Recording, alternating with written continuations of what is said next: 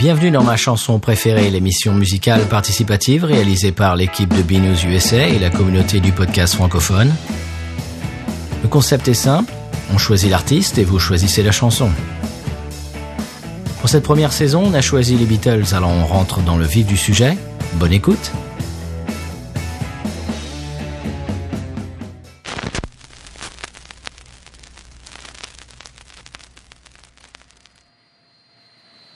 Bonjour tout le monde, c'est Marvin de Cinexpendables. Alors, pour ceux qui connaissent pas, et vous devez être pas mal, euh, Cinexpendables c'est un tout jeune podcast cinéma qui paraît un mercredi sur deux quand on n'est pas à la bourre. C'est donc très aléatoire. Euh, donc je suis content d'être ici et moi ma chanson préférée des Beatles c'est Back in the USSR. Donc issu de l'album euh, blanc euh, des Beatles, celui qu'on surnomme affectueusement l'album blanc puisque cet album éponyme qui s'appelle tout simplement The Beatles. Alors pourquoi euh, c'est ma chanson préférée? Eh ben pour la plus simple des raisons, euh, c'est que c'est probablement la première chanson des Beatles que j'ai découverte. Euh, aussi loin que je me souvienne, quand j'étais petit, via l'album Bleu d'ailleurs, qui est le deuxième best-of, donc qui couvre la deuxième partie de, carrière des Beatles. Euh, on va continuer à en parler, mais on va laisser passer le, le petit passage d'harmonie vocale que j'aime beaucoup.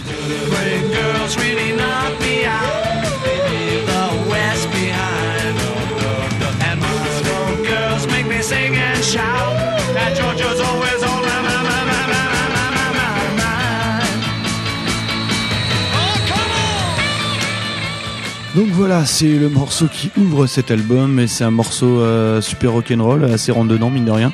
Et ça tranche pas mal avec euh, les expérimentations sonores euh, de l'album précédent, qui était Sgt Pepper's Lonely Heart Rock Band. Ouais ouais, j'avais envie d'écouter le refrain.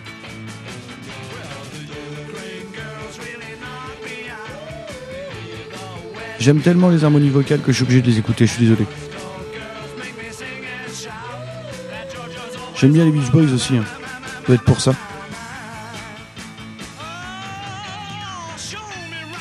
Alors du coup, je vais éviter le, premier jet de pierre qui va m'arriver en direction de la, figure, mais je suis beaucoup plus euh, Tim McCartney que Tim Lennon en ce qui concerne le chant principal.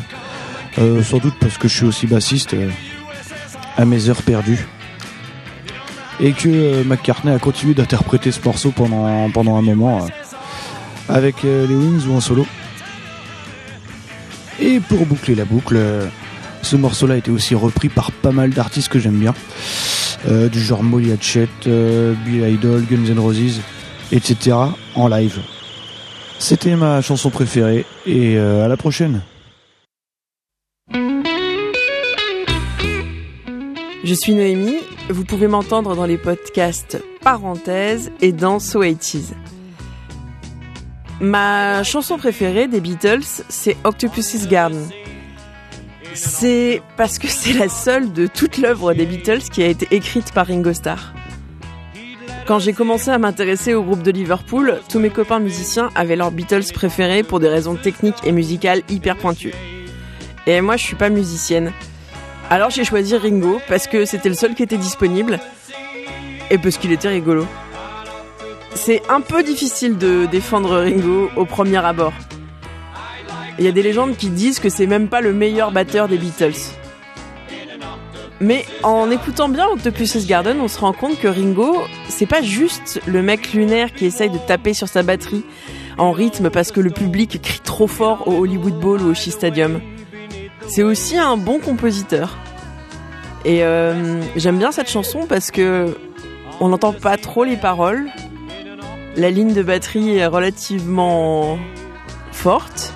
Et puis là, vous allez entendre dans pas longtemps euh, un petit solo qui est très sympa.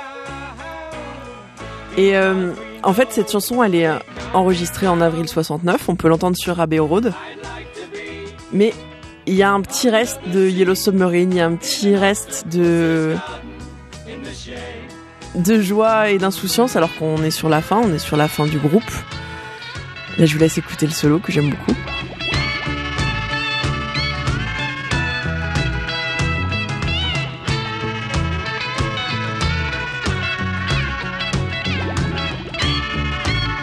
Voilà, c'est une chanson que Ringo a écrite pendant qu'il était en vacances en Sardaigne en 68 après avoir euh, claqué un peu fort à la porte d'EMI et avoir envie de, de prendre le large. Et donc euh, quelqu'un lui raconte que les poulpes ramassent les objets au fond de la mer pour se faire des jardins et, euh, et ils aiment tout ce qui brille. Et euh, il dit que lui aussi il avait un peu envie d'aller faire des jardins au fond de la mer. Il y a une version pour enfants qui existe, qui est assez sympa et elle est souvent considérée comme une chanson pour enfants. Mais je crois qu'elle est plus profonde que ça et même Harrison le dit. Il dit que c'est une chanson cosmique, malgré le fait que Ringo sache composer que trois accords. Il dit des choses plus fortes que ce qu'on pourrait bien croire. Et voilà. Euh, moi j'ai 33 ans maintenant et j'ai toujours euh, un portrait de, de Ringo euh, dans ma chambre. Et j'aimerais bien aller dans un jardin avec des pieuvres. Bonjour, je suis David. J'anime les podcasts Stones News, le podcast et Le temps d'une chanson que vous pouvez retrouver sur chronicast.com.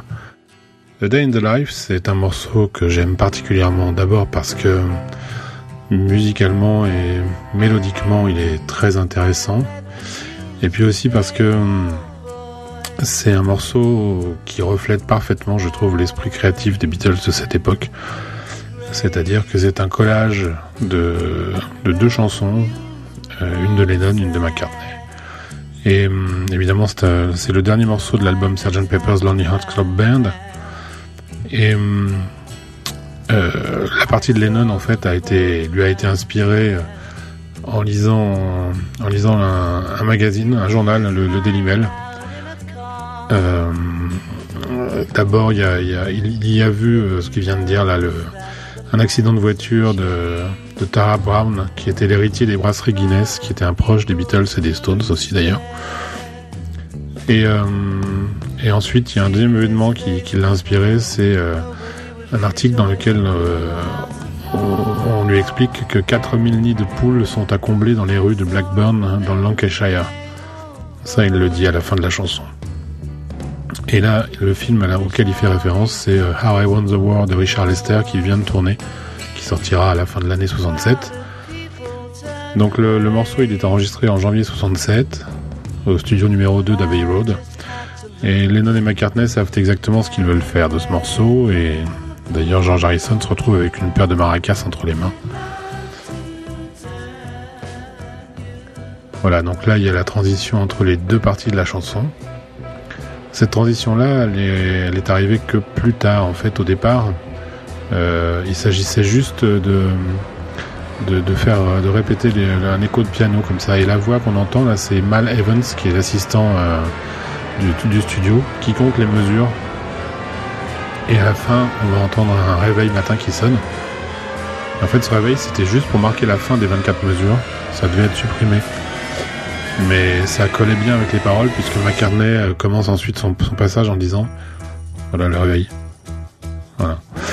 Et McCartney euh, dit ensuite euh, Je me réveille, je sors de mon lit. Donc finalement, ils ont laissé le, réveil.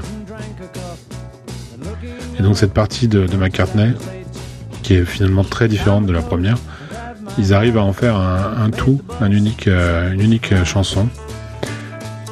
Ce qui est vraiment remarquable hein, au niveau euh, créatif et très innovant. Alors évidemment la partie euh, de transition qu'on a entendu là entre les deux entre les deux morceaux, qui va se répéter à la fin du morceau, c'est un orchestre que, les Beatles ont fait entrer dans, le studio d'Abbey Road et euh, que George Martin a enregistré euh, bien plus tard, enfin bien plus tard. Un orchestre de 40 musiciens qui est, qui est entré à Abbey Road pour, faire ça. Et là, Paul, McCartney leur demande de, jouer la note la plus basse de leur instrument et de monter jusqu'à la plus haute qu'ils puissent jouer à la vitesse qu'ils désirent. Le tout, c'était de tenir sur 24 mesures, d'où la présence du réveil pour que chacun s'arrête euh, au bon moment. Voilà, là, euh, Lennon parle des, des à Blackburn, Lancashire.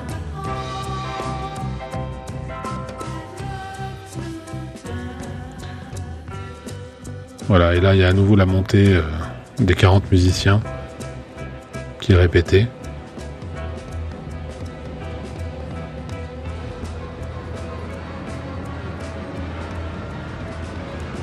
Alors pour terminer le morceau, euh, les Beatles enregistrent au départ, ils enregistrent juste leur voix en faisant un en- sur, un, sur une note de mi. Mais le résultat les satisfait pas. Et alors ça, on l'entend. euh, On l'entend dans les chutes du, morceau qu'on peut trouver sur la, réédition du Sgt Peppers.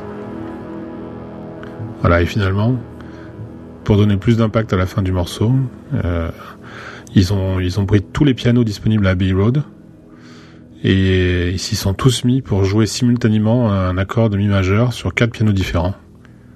Et ils s'y sont repris à neuf fois pour que l'attaque des notes soit parfaitement synchronisée. Voilà, et là ensuite ils laissent mourir la note sur 47 secondes. Donc c'est un morceau tout à fait remarquable. Et euh, pour toutes ces raisons, ça reste un de mes préférés des Beatles.